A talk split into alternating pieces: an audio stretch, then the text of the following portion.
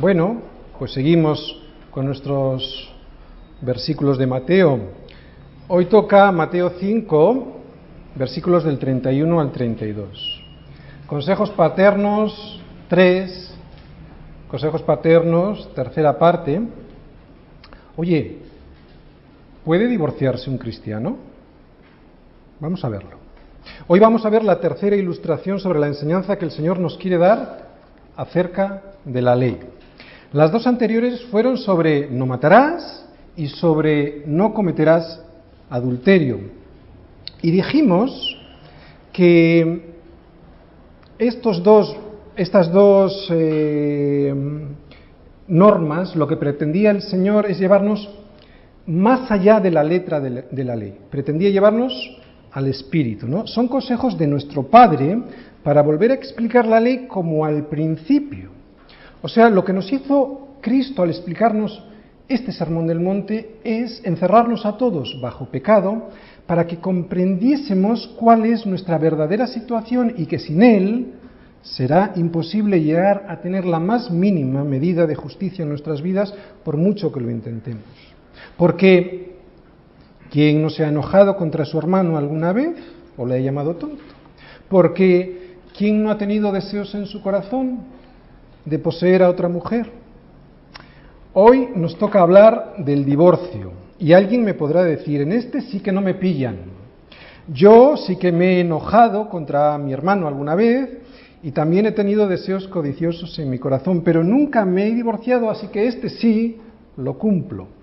Pero como siempre en las enseñanzas del Señor nos va a llevar más lejos, mucho más lejos de lo que aparenta la ley, porque nos lleva siempre al principio a la casa del Padre. Qué bendición es predicar sistemáticamente la palabra de Dios de forma expositiva, verso a verso.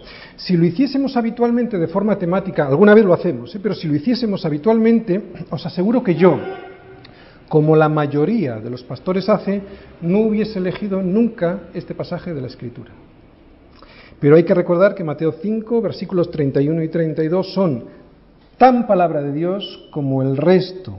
Hay que recordar que escoger textos y sacarlos de su contexto, escoger lo que nos interesa, no es lo más interesante para nuestras vidas. Nos haríamos culpables, el primero yo, que es al que le toca, exponer la palabra. Y el resultado de esta culpabilidad desembocaría, como ocurre muchas veces, en una vida cristiana, pues mísera y sin fruto. Sin embargo, exponer la palabra de esta manera nos evitará muchos fracasos prácticos en nuestra vida diaria. Y es que el Evangelio nos afecta a todos, a todos y en todos los aspectos de nuestra vida. Así que si piensas que porque no estás casado, eh, esto no va para ti, te equivocas porque hoy no lo estás, pero mañana podrías estarlo, ¿no? Y esta es una enseñanza probablemente de las más importantes para el reino de los cielos, y el reino de los cielos es aquí y ahora. Y segundo, porque, como venimos diciendo en esta serie de predicaciones, el Señor va a ir mucho más allá de la letra, entrando en el espíritu de la norma, y veremos que es para todos. Por lo tanto, y con respecto a este tema del divorcio, el Señor lo que nos va a hacer hoy es, primero, denunciar la explicación que daban los judíos sobre este tema y que nada tiene que ver con la ley de Dios. Y segundo, explicar en toda su plenitud lo que Dios piensa sobre este tema. Vamos a ver los dos versículos de hoy. Bien, leemos 31 y 32 de Mateo 5. También fue dicho, Cualquiera que repudia a su mujer, dele carta de divorcio. Pero yo os digo que el que repudia a su mujer, a no ser por causa de fornicación, hace que ella adultere, y el que se casa con la repudiada, comete adulterio. Muy bien, para entender estos dos versículos, lo mejor es estudiarlos desde cuatro puntos de vista. Primero, lo que decía la ley de Moisés, o sea, los antecedentes. Segundo, lo que enseñaban los escribas y fariseos sobre la ley de Moisés. Oísteis que fue dicho. Tercero, lo que nos dice Jesús, pero yo os digo. Y cuarto punto, la visión positiva. Siempre estamos con esta estructura en este Sermón del Monte porque es muy interesante. O sea, ¿Cuál es el propósito del matrimonio? Y veremos que tiene un propósito mayor del que aparenta. ¿De acuerdo? Por lo tanto, empezamos con el primer punto, antecedentes. Lo primero que vamos a decir es que aunque Jesús habla del divorcio justo después del adulterio, y aunque aparentemente tiene mucho que ver con este tema, Jesús está planteando algo diferente. De hecho, en la legislación mosaica no se menciona la palabra adulterio en relación con divorcio. ¿Sabes? El adulterio no era una causa de divorcio. ¿Sabéis por qué? Porque cuando una mujer cometía adulterio, su castigo era la muerte.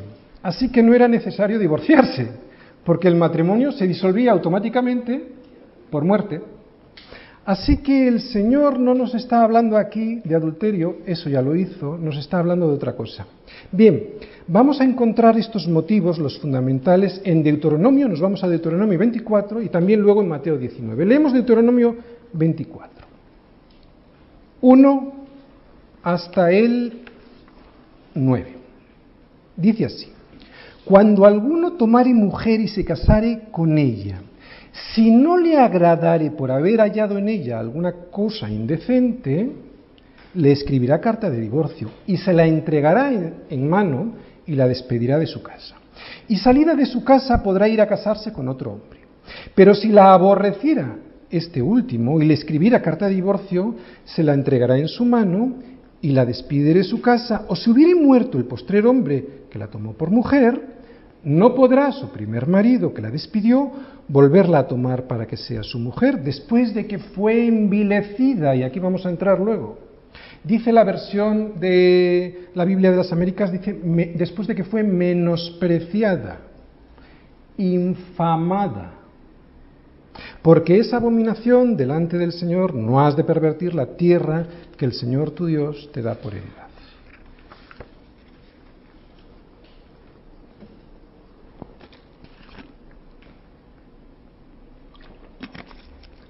Os dejo un tiempo para que meditéis sobre esto. Volveremos más tarde. Mateo 19. Vamos. Venga, todos. Mateo 19 del 3 al 9. Mateo 19 del 3 al 9 dice, entonces vinieron a él los fariseos, tentándole y diciéndole, ¿es lícito al hombre repudiar a su mujer por cualquier causa? Él respondiendo les dijo, ¿no habéis leído que el que los hizo al principio, varón y hembra los hizo, y dijo, por esto el hombre dejará padre y madre y se unirá a su mujer y los dos serán una sola carne? Así que no son ya más dos, sino una sola carne. Por tanto, lo que Dios juntó no lo separa el hombre. Le dijeron, ¿por qué pues mandó Moisés dar carta de divorcio y repudiarla? Él les dijo, por la dureza de vuestro corazón, Moisés os permitió repudiar a vuestras mujeres, mas al principio no fue así. Y yo os digo que cualquiera que repudia a su mujer salvo por causa de fornicación, y se casa con otra, adultera, y el que se casa con la repudiada, adultera. Muy bien, hemos leído estos dos pasajes de Deuteronomio y de Mateo y después de leer estos dos pasajes de la Escritura y conociendo lo que les estaba pasando a los judíos en tiempos de Jesús y antes de los tiempos de Jesús, nos damos cuenta que el único objeto que tenía la legislación de Moisés sobre este tema era controlar un desastre que estaba ocurriendo. ¿Cuál era este desastre? Os lo podéis imaginar.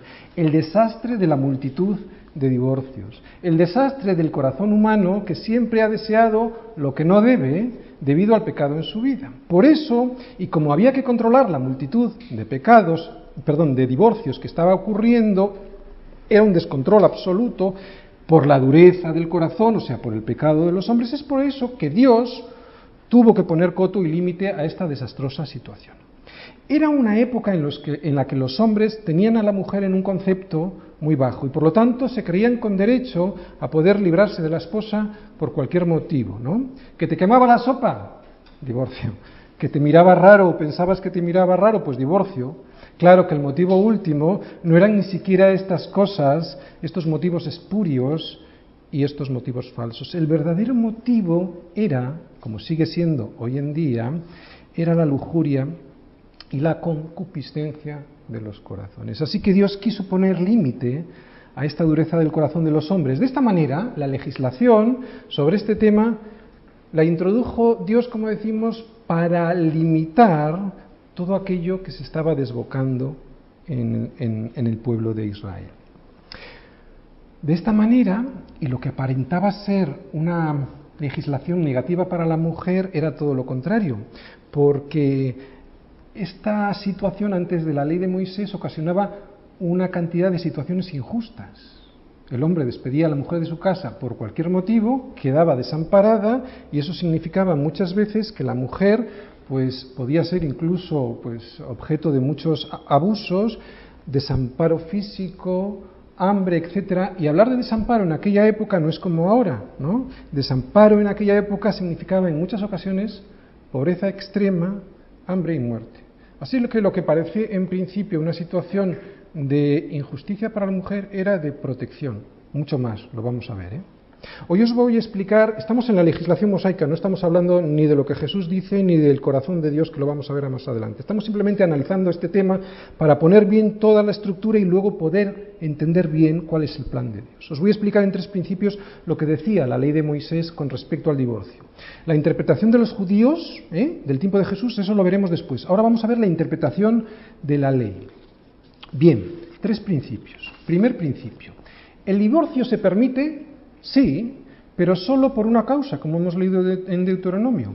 De esta manera se suprimían todas las excusas que los hombres tenían para dejar a sus mujeres. Ya no vale decir que la mujer no me gusta porque ha hecho esto o ha dejado de hacer aquello. Para poder obtener el divorcio, el hombre tenía que demostrar que existía una causa muy especial, impureza. Además tenía que demostrarlo, no solo afirmarlo, y tenía que tener dos testigos. Ya no valían las excusas injustas, solo había una causa. Segundo principio. Cuando esto se demostraba, el hombre tenía que darle a la mujer carta de divorcio. Antes de la ley, fijaros, otro beneficio para la mujer, ¿de acuerdo? Antes de la ley, el hombre podía echarla de casa y eso significaba, como hemos dicho, muchas veces muerte porque en esa situación ella podía ser acusada de adulterio y por lo tanto podía ser, pues como os digo, eh, objeto de muchos abusos, ¿no? incluso de la muerte. Así que esta ley, lejos de ser perjudicial para mujer, era para protegerla. La carta de divorcio era para protegerla. Hay que ponerse en la situación de aquella época, ¿de acuerdo? Porque si no, no entendemos bien. Esta carta de divorcio debía darse obligatoriamente en presencia de dos testigos, para que nadie nunca pudiese acusar a la mujer de estar mintiendo. Así que con la carta más los testimonios, la mujer estaba protegida frente a una muerte o a una acusación injusta. Y de esta manera además también se podía volver a casar. Esta carta de divorcio tenía la virtud de hacer que el hombre se pensase muy bien lo que iba a hacer, ya que no valía, luego volverse a casar con ella si le apetecía. Esta carta de divorcio hacía que el hombre entendiese que ese acto era muy serio y que no se podía tomar esa decisión a la ligera por un momento de rabia y que además era irreversible. Si te libras, para, si te libras de ella, es para siempre. No vale arrepentirse y luego descubrir que te seguía gustando y aquí no ha pasado nada. No. Otra virtud de la carta de divorcio, ¿no? El matrimonio se había convertido en algo poco serio por la dureza de los corazones. Y eso no podía seguir así. Esto es lo que pretendía enfatizar la carta de divorcio. Tercer principio y prácticamente ya terminamos con este punto. Este tercer principio tiene mucho que ver con el anterior que acabamos de decir. Cuando un hombre le otorgaba carta de divorcio a su mujer, no podía volverse a casar con ella. Lo hemos visto en Deuteronomio 24, ¿verdad? Un hombre se podía divorciar de su mujer. En ese caso, ¿qué? Le tenía que dar carta de divorcio. Esta mujer se casa con otro hombre. Y si este hombre después de un tiempo se muere o también le da carta de divorcio, su primer marido ya no puede casarse con ella nunca más. Ya tuvo su oportunidad. Se le dijo a través de la carta de divorcio que ese paso era muy serio y que eso no era un juego, ¿no? Ahora te quiero, ahora no te quiero, antes me gustabas, no me gustabas, ahora me gustas. La carta de divorcio tenía, por lo tanto, también este propósito, que se supiese que el divorcio era algo definitivo e irreversible. Todo esto nos hace ver que la legislación mosaica sobre el divorcio no era como los escribas y fariseos pretendían algo para satisfacer los deseos impuros y lujuriosos de los hombres. Con esta legislación lo que se pretendía en realidad era evitar, como decimos, el caos que se estaba produciendo por la dureza de los corazones de los seres humanos. O sea, ¿Debido a qué? Al pecado. Evitar, como decimos, el caos que se estaba produciendo. Pero claro, en absoluto esta era, esta era la situación ideal, ¿eh? la situación que Dios había establecido en el principio para sus hijos, algo que nos va a comentar Jesús después. En absoluto esta era la situación que Dios había provisto para el hombre desde el origen. Legislación mosaica, oísteis que fue dicho. Vamos a ver lo que decían los judíos sobre esta legislación. También fue dicho, dice aquí Jesús, lo mismo que oísteis que fue dicho, ¿no? También fue dicho, cualquiera que repudie a su mujer, dele carta de divorcio.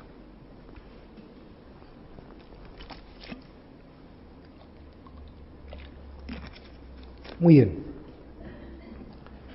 Ahora lo que vamos a ver es lo que los escribas y fariseos enseñan sobre el divorcio. Es muy importante saberlo porque es de esto de lo que Jesús nos quiere advertir, de lo que nos quiere prevenir, ¿vale?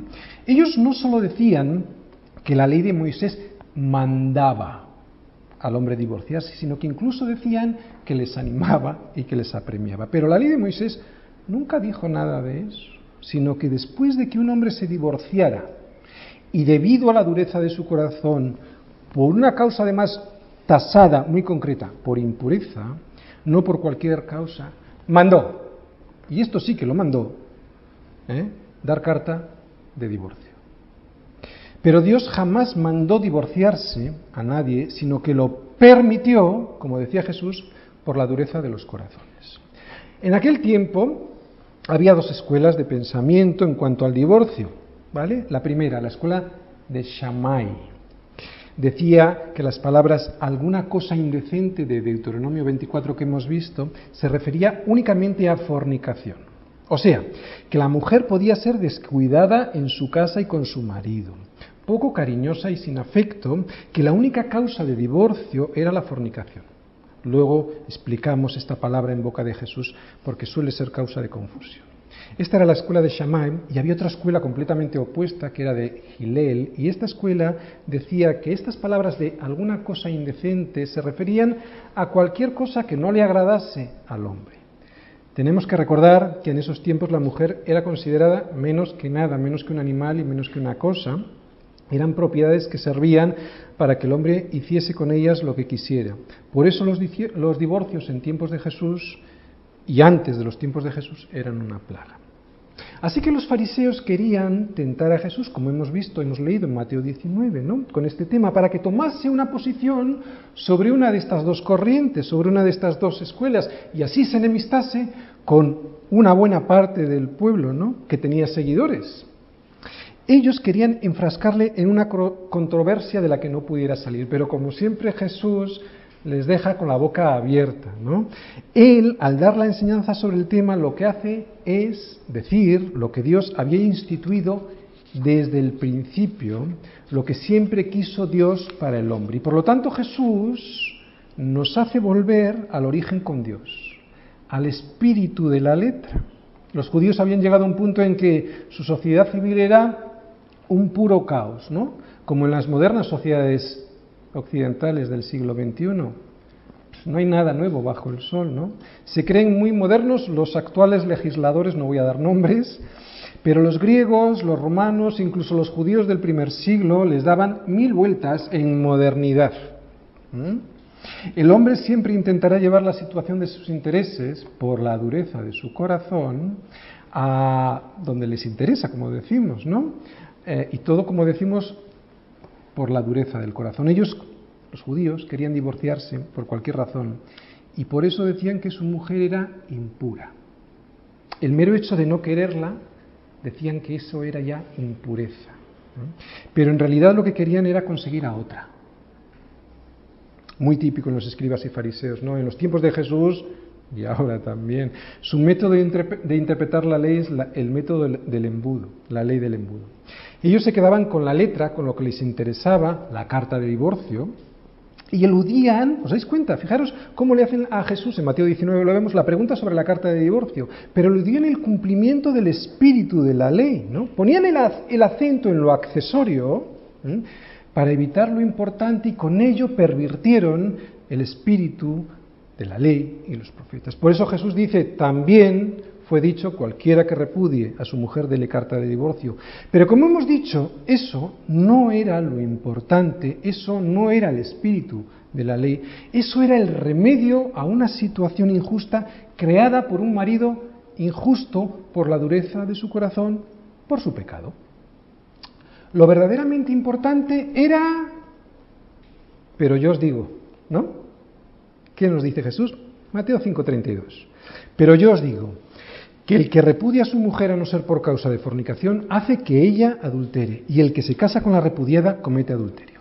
Esto es lo realmente importante y donde vamos a pasar más tiempo nosotros aquí, a emplear más tiempo. O sea, lo que el Señor nos dice con respecto al divorcio, al tema del divorcio, y el siguiente punto que veremos después, la visión positiva, que es donde veremos el verdadero propósito del matrimonio. ¿De acuerdo? Divorcio, matrimonio. Aquí es donde vamos a emplear más tiempo. Y veremos el propósito del matrimonio analizando el corazón de Dios.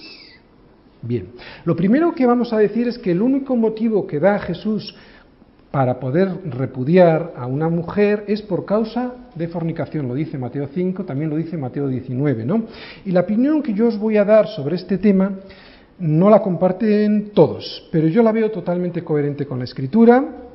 Yo sé que los deseos de los corazones duros de los hombres, incluyendo el mío, no desearían oír esto, pero es lo que siento del Espíritu Santo, lo que veo en la Escritura y lo que analizo del corazón de Dios. A la mayoría les gustaría oír que esta causa de divorcio es obligatoria y amplia, pero yo la veo opcional y restrictiva.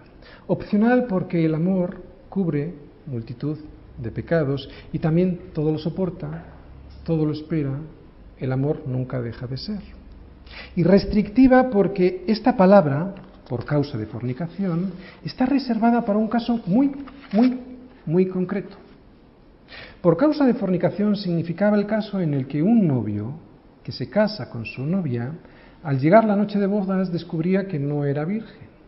Es entonces cuando podía repudiarla inmediatamente. De esta forma Jesús hace una diferenciación clara entre fornicación y adulterio. ¿Por qué creo esto? Porque por fornicación una mujer podía ser repudiada, pero el adulterio era otra cosa. Se pagaba con la muerte, ¿recordáis? Muerte por lapidación. Así que vemos que estas dos causas, fornicación y adulterio, son diferentes y se tratan de forma diferente. Jesús les está diciendo lo siguiente. Por lo tanto, tú, hombre, por la fornicación de ella previa al matrimonio, y descubierta la noche de, la, de bodas.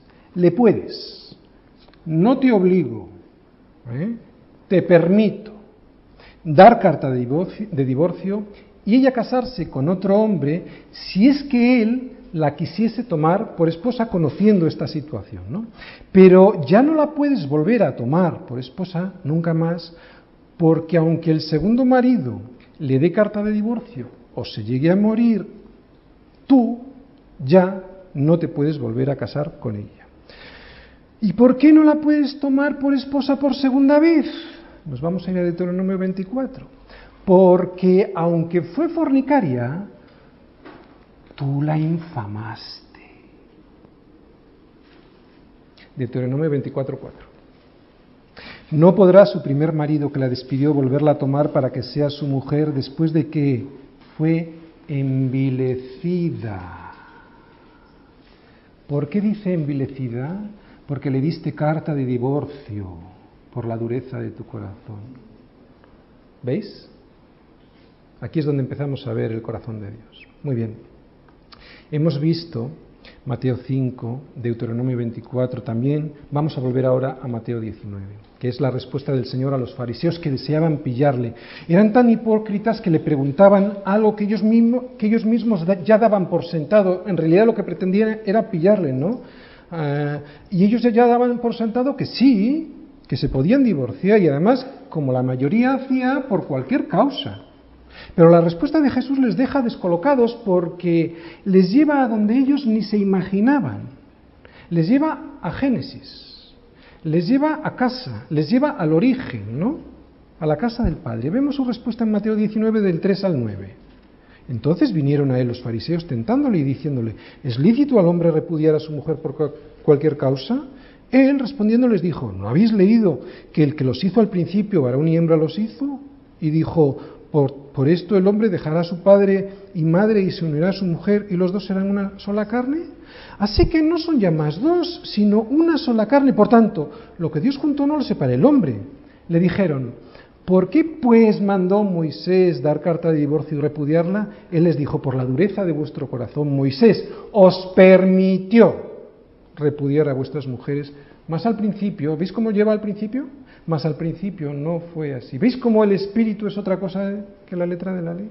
Y yo os digo, versículo 9, que cualquiera que repudia a su mujer salvo por causa de fornicación y se casa con la otra, con otra adultera, y el que se casa con la repudiada adultera. Jesús les lleva al autor del matrimonio. Ellos estaban enfrascados con Moisés, pero Moisés solo legisló sobre el asunto por la dureza de su corazón. Él, Moisés, no era el autor. Sin embargo, Jesús les lleva allí, ¿no? Él va al origen de lo que nunca tenían que haber olvidado estos judíos. Les lleva al espíritu de la norma, les lleva al autor. Y lo primero que nos llama la atención de las palabras de Jesús es que el autor del matrimonio no es el hombre, es Dios. El matrimonio no es un invento ni de los egipcios, ni de los persas, ni de los griegos, ni de los romanos, ni siquiera de los judíos. No es un invento de los hombres. Y en Génesis lo vemos. Génesis 2, versículo 24 dice, por tanto, dejará el hombre a su padre y su madre y se unirá a su mujer y serán una sola carne. En este sermón del monte Dios no está hablando a la gente del mundo, está hablando a sus hijos. El mundo tiene otras reglas, sus propias reglas, pero sus hijos han pasado por las ocho puertas, por las ocho bienaventuranzas, así que ahora vamos a ver lo que nos dice nuestro papá sobre el matrimonio.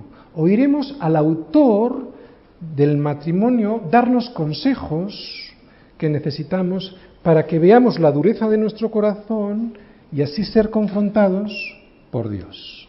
Volvemos a Génesis. Vamos Génesis 2, versículos del 18 al 24. Vamos a ir verso por verso. Génesis 2, versículos del 18 al 24, para ver lo que nos dice Dios del matrimonio.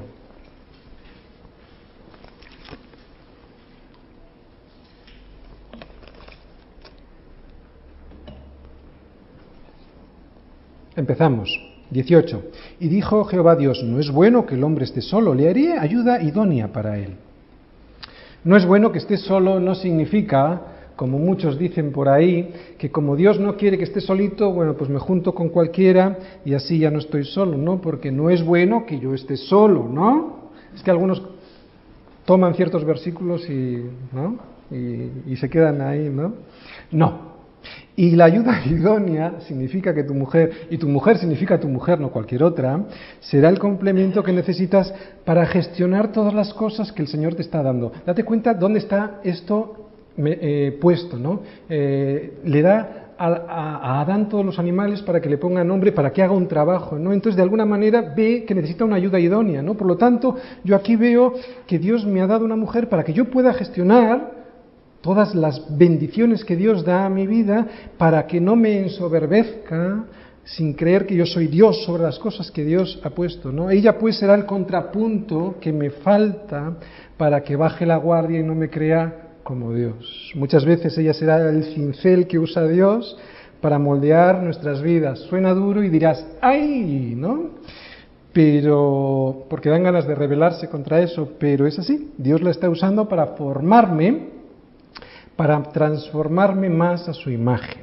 Estoy hablando hijos de Dios, como digo, el mundo no entiende nada de esto. Ellos van cada uno a lo suyo, el egoísmo como centro de la vida conyugal, ¿verdad? Lo mío para mí, lo del otro también. Tengo derecho a que se me dé, como dice ese anuncio, porque yo lo valgo. ¿eh? Seguimos en Génesis, versículo 19.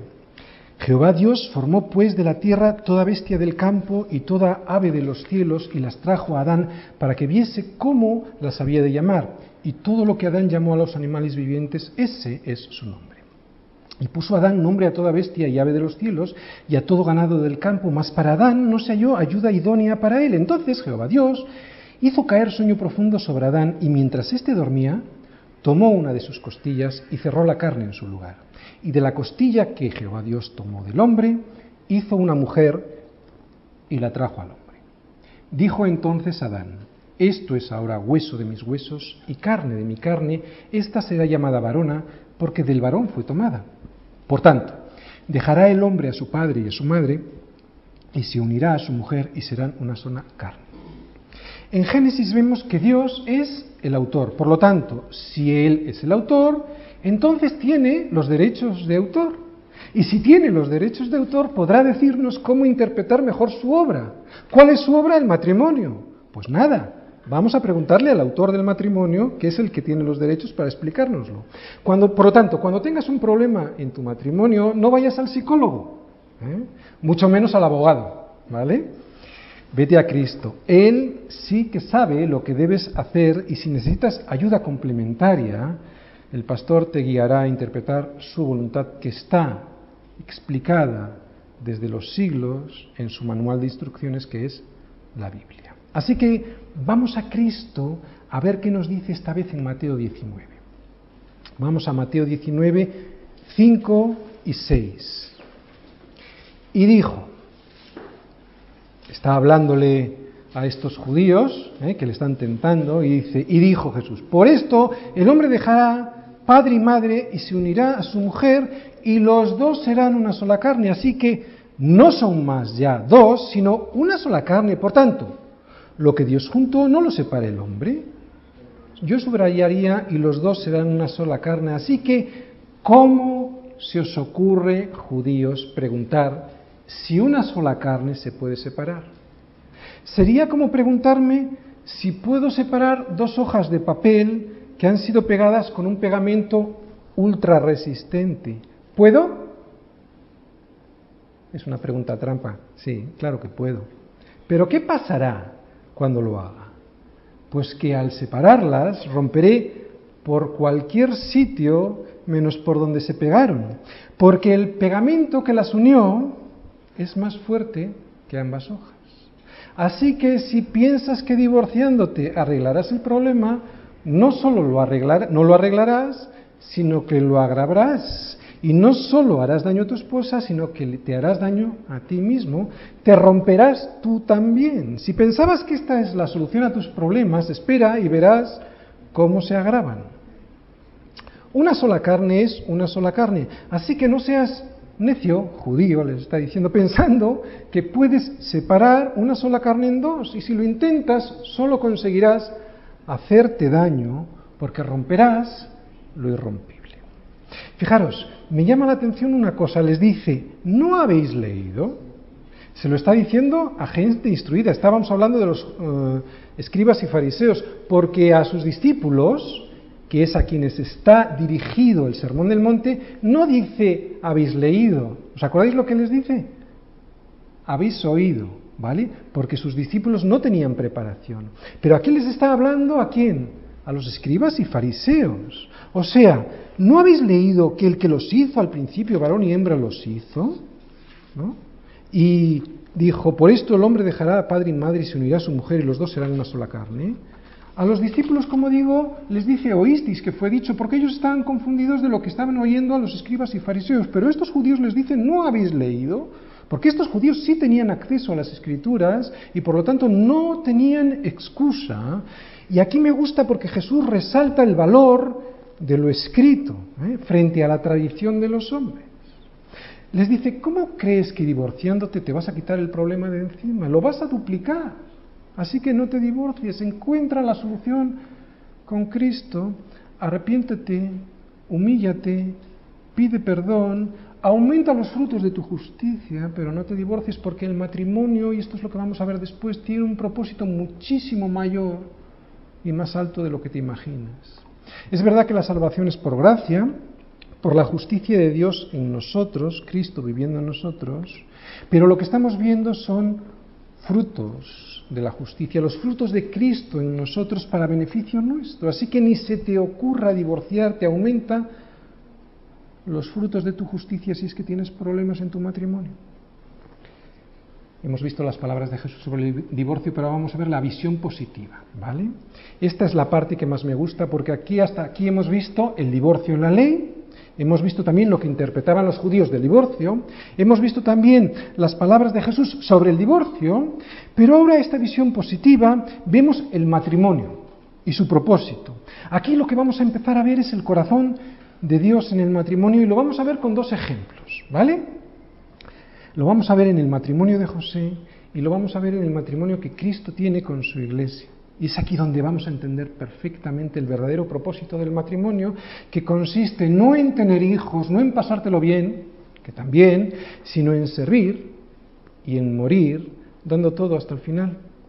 El matrimonio, al igual que la iglesia, es una oportunidad de servicio. Tu mujer, tu marido, tu iglesia local, te dan la oportunidad de servir a Cristo. No vayas al matrimonio para servirte de Él, para que seas servido. Vete a tu mujer, a tu marido, a tu iglesia para servir. Es un regalo de Dios a tu vida. Aprovechalo. Bienaventurado es eh, más bienaventurado es dar que recibir, decía Jesús.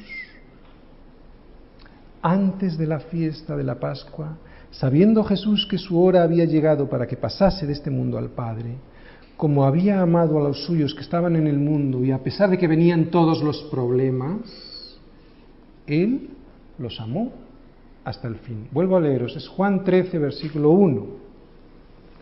Fijaros, vamos a, a parafrasear, ¿de acuerdo? Antes de la fiesta de la Pascua, sabiendo Jesús que todos los problemas estaban por venir, o sea, de que tenía que pasar de este mundo al Padre a través de la cruz como había amado a los suyos, a pesar de los problemas, no se dio la media vuelta, los amó hasta el fin. No digo más, yo creo que lo entendéis perfectamente. Este es el corazón de Dios y el modelo, amar hasta el final. Jesús amó hasta el final sabiendo quién era Pedro, quién era Juan, quién era Jacobo, quién era incluso Judas, ¿no? Imperfectos. Él llegó hasta el, final, hasta el final sabiendo quién era Javi, quién era Salva, quién era David, quién era Edwin, quién era Brian, quién era Víctor. Imperfectos. Y no se dio la media vuelta. Imperfectos como tu esposa y los amó sirviéndoles hasta el fin. Y el fin era morir. ¿Para qué? Para salvarles. El matrimonio no tiene disolución delante del plan de Dios. El papel del marido es morir a sí mismo para salvar a su esposa, para que así ella llegue al conocimiento perfecto de Cristo a través del lavamiento de la palabra, no para satisfacer mis necesidades en el matrimonio, no para alimentar mi ego. El matrimonio no se puede disolver lo mismo que no se puede disolver el pacto de la sangre de Cristo con su iglesia. Y lo mismo que la labor de Cristo fue llevarnos de vuelta a la casa del padre, así el marido hizo un pacto el día de su boda para llevar a su esposa a ser más como Cristo. Entiendo que estoy hablando, hijos de Dios, porque esto para el mundo, como os digo, y ya lo he dicho tres veces, es locura. Ejemplos del corazón de Dios. José, el hombre que en este mundo iba a cuidar a Jesús. José tenía este corazón. Cuando José vio que María estaba embarazada y todavía no sabía que era del Espíritu Santo, y ellos estaban comprometidos para casarse, y eso en el mundo judío era prácticamente estar casados, José trató de dejarla secretamente. Sabía que si él la exponía públicamente, podrían matarla a pedradas o estigmatizarla para siempre como fornicaria. Y eso implicaba soledad, pobreza, hambre, muerte. Pero ¿qué hizo José? Se marchó secretamente para que no le ocurriese nada a María. De esa manera el oprobio y la vergüenza y todo el escarnio irían dirigido a él. Dirían, mira al José, qué sinvergüenza. Ha dejado embarazada a María y encima la deja abandonada. Pero es que de esta manera José libraba de la muerte por lapidación a María. Este era el corazón de José, este es el corazón de Dios.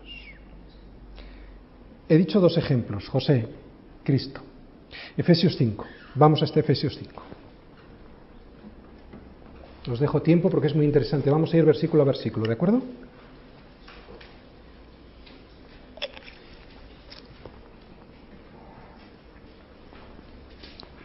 Decíamos Efesios 5 del 21 al 32. Empezamos. Efesios 5 del 21 al 32. Someteos unos a otros en el temor de Dios. Las casadas estén sujetas a sus propios maridos como al Señor. ¿Crees que esto es posible? Imposible. Entonces, ¿por qué la palabra nos exhorta a hacer algo que nos parece imposible? Eh, esto va para mis hermanas, ¿eh? Te voy a decir el secreto. Tú no puedes someterte a tu marido. ¿eh? De hecho, ni siquiera lo tienes que intentar. Porque cualquier intento en la carne no te valdrá de nada. Y además será imposible, como mucho podrás hacerlo durante cinco minutos, pero nada más. Lo que tú tienes que hacer es confesar y reconocer tu pecado, tu incapacidad para sujetarte a tu marido, confesar esa incapacidad. Y así, cuando tú te veas tan miserable como cuando hablábamos en la primera puerta sobre la primera bienaventuranza, y te consideres y te veas miserable e inútil, entonces todo esto saldrá solo. Y serás bienaventurada y tendrás todo lo que necesites para cumplir con este y con todos los mandamientos. Y no son gravosos. ¿Cuándo no es gravoso un mandamiento? Cuando entiendes y te reconoces cuál es tu condición. Es deleitoso andar en sus estatutos, pero solo es delicioso cuando reconoces cuál es tu situación delante de Dios, no cuando vas en tus fuerzas. Entonces sí que has cansado. Versículo 23. Porque el marido es cabeza de la mujer, así como Cristo es cabeza de la iglesia, la cual es su cuerpo, y Él es su Salvador. ¿Cómo te atreves, escriba y fariseo necio, a preguntarme si debes repudiar a tu esposa cuando tú eres su Salvador. Versículo 24. Así que como la iglesia está sujeta a Cristo, así también las casadas lo estén en sus maridos en todo. Y en todo es, en todo. ¿Y a qué marido debes de estar sujeta, mi hermana? A este. Versículo 25. Maridos, amad. ¿Cómo está, ¿Cómo está conjugado? En imperativo. Amad a vuestras mujeres. Oye, ¿cómo debo hacerlo? Seguimos leyendo. Así como Cristo amó a la iglesia y se entregó a sí mismo por ella. Antes hablaba a las mujeres o ahora lo hago a los hombres. Esta entrega, al igual que el sometimiento anterior, no es fácil. No es nada fácil, pero cuando lo hacemos en el espíritu, o sea, muertos en la carne, dignifica nuestras vidas como hijos de Dios y es entonces cuando conoces lo que es vivir de verdad. Cristo la amó y se entregó ¿para qué? ¿Para aprovecharse de su iglesia? No, sino para, versículo 26, para santificarla. ¿Qué significa santificarla? Para apartarla, para que nadie la toque, para que nadie la manche. ¿Entiendes cuál es la relación? Habiéndola purificado en el lavamiento del agua por la palabra. O sea que a través de la palabra le quitas la suciedad que se le pega todos los días como Cristo hizo con nosotros. Él nos liberó de la culpa del pecado. Yo, como marido, la libero de toda la culpa de sus faltas. ¿De qué faltas? Pues de todas. ¿De cuántas faltas? Pues de todas. ¿Y del adulterio? Pues también. ¿Y qué consigo con esto? Versículo 27. A fin de presentársela a sí mismo una iglesia gloriosa que no tuviese mancha ni arruga ni cosa semejante, sino que fuese santa y sin mancha. O sea, el principal fin de tu matrimonio, hombre, es presentar a tu esposa a Dios limpia, sin arruga, sin mancha, santa, apartada del mundo, que nadie la contamine ni la estropee, en realidad como Cristo hace con su iglesia. Versículo 28. Así también los maridos deben amar a sus mujeres como a sus mismos cuerpos. El que ama a su mujer a sí mismo se ama. ¿Veis la armonía perfecta que hay en la palabra, en lo que dice Génesis? Lo que dice el Señor en Mateo 5 y 19. Y ahora lo, que nos está diciendo Pablo aquí en Efesios. Versículo 29, porque nadie aborreció jamás a su propia carne, sino que la sustenta y la cuida, como también Cristo a la iglesia. Escriba y fariseo necio. Cuando cuidas a tu esposa, a ti mismo te cuidas. Si repudias a tu esposa, a ti mismo te repudias. Y lo mismo ocurre cuando la mujer honra a su marido, a un marido como este, ¿no? Obedeciendo a su marido. Pero no te aproveches, mi hermana, tampoco de esta situación. No esperes que tu marido sea Cristo, ¿eh? Ha de ser como Cristo que no es lo mismo. Ha de ser cada día más como Cristo. Si tú ves esto en tu marido, o sea, una progresión en su santificación, no tienes, no tienes ninguna excusa. Reconoce tu pecado y arrepiéntete y todo te saldrá como dice en su palabra. Versículo 30. Porque somos miembros de un cuerpo, de su cuerpo, perdón, de su carne y de sus huesos. Por esto dejará el hombre a su padre y a su madre y se unirá a su mujer y los dos serán una sola carne. Otra vez Pablo recordando que el matrimonio fue establecido por Dios desde los orígenes. ¿eh? Orígenes, Génesis, es lo que significa. Versículo 32. Grande es este misterio, mas yo digo esto respecto de Cristo y de la iglesia. Este es el versículo que culmina toda, toda esta explicación del matrimonio, ¿verdad? Porque este versículo te explica, me explica para qué es el matrimonio. Te explica a ti, discípulo de Cristo, para qué te casaste. Te enseña a ti, joven, cuál es la motivación que tienes que tener si te quieres casar. El matrimonio es la ilustración de Cristo con la iglesia. Por eso no se puede romper. Es la oportunidad que tenemos de demostrarle al mundo cómo es el amor de Dios, que es sacrificial, limpiador, lavador, servidor, perdonador, purificador, proveedor y muchas más cosas. ¿Y cómo fallamos en esto, verdad? Amar así, hombres, someterse así, mujeres, ¿es difícil? No, no es difícil. Es imposible. De hecho, tú no puedes amar así ni someterte así. Pero cuando has entrado por la primera puerta, por la primera bienaventuranza y te ves como un ptojos, ¿os acordáis? Un mendigo que nada merece, es entonces cuando esto sale solo. Claro, porque no estás esperando nada.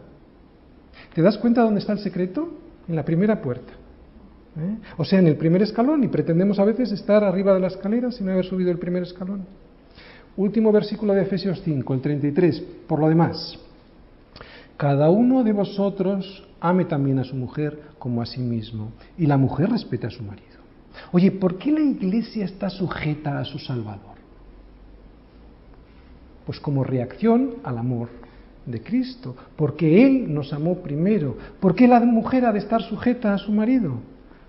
Como reacción al amor de Él, que la cuida, la limpia y la presenta santa delante de Dios. Como hemos dicho antes, el matrimonio no se puede disolver, lo mismo que no se puede disolver el pacto de la sangre de Cristo con su iglesia. Oye, ¿tú te imaginas a Cristo cuando allá se pase lista ¿eh? y te diga, oye chaval, me lo tomaste muy en serio? ¿Te imaginas a Cristo disolviendo el pacto que hizo contigo el día que te casaste con Él y que le entregaste tu vida con toda tu ilusión para servirle? ¿Os dais cuenta cómo el matrimonio es una oportunidad que tenemos para demostrar al mundo de lo que significa la Iglesia, el matrimonio de Cristo con nosotros? Pastor, así que se trataba de eso y nosotros, sin habernos enterado durante todo este tiempo, pues sí, es esto. No se trata de servirme a mí mismo, ni de que me sirvan a mí, sino de servir y hasta la muerte. No quiero terminar este, esta predicación sin dejar algo claro, muy claro. Un último tema. El adulterio no es un pecado imperdonable, tampoco el divorcio. Es un pecado terrible, pero hoy Dios quiere hacerte saber algo muy importante. Esto que ahora voy a leer es tan palabra de Dios como todo lo leído hasta aquí. Romanos 8 del 38 al 39.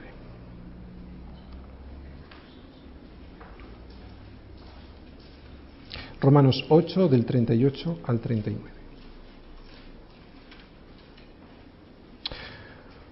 Por lo cual, estoy seguro de que ni la muerte ni la vida, ni ángeles ni principados, ni potestades, ni lo presente ni lo porvenir, ni lo alto ni lo profundo, ni ninguna cosa creada, como el divorcio, nos podrá separar del amor de Dios que es en Cristo Jesús, Señor nuestro. Si piensas que porque te has divorciado estás definitivamente fuera del amor y del reino de Dios, estás equivocado. Si estás arrepentido y entiendes la enormidad del pecado cometido, te puedes arrojar en los brazos de Cristo, de su amor, de su misericordia y gracia infinitas, puedes pedir perdón y tener la seguridad de que has sido perdonado. Pero Jesús te dice, vete y no peques más. Vamos a orar.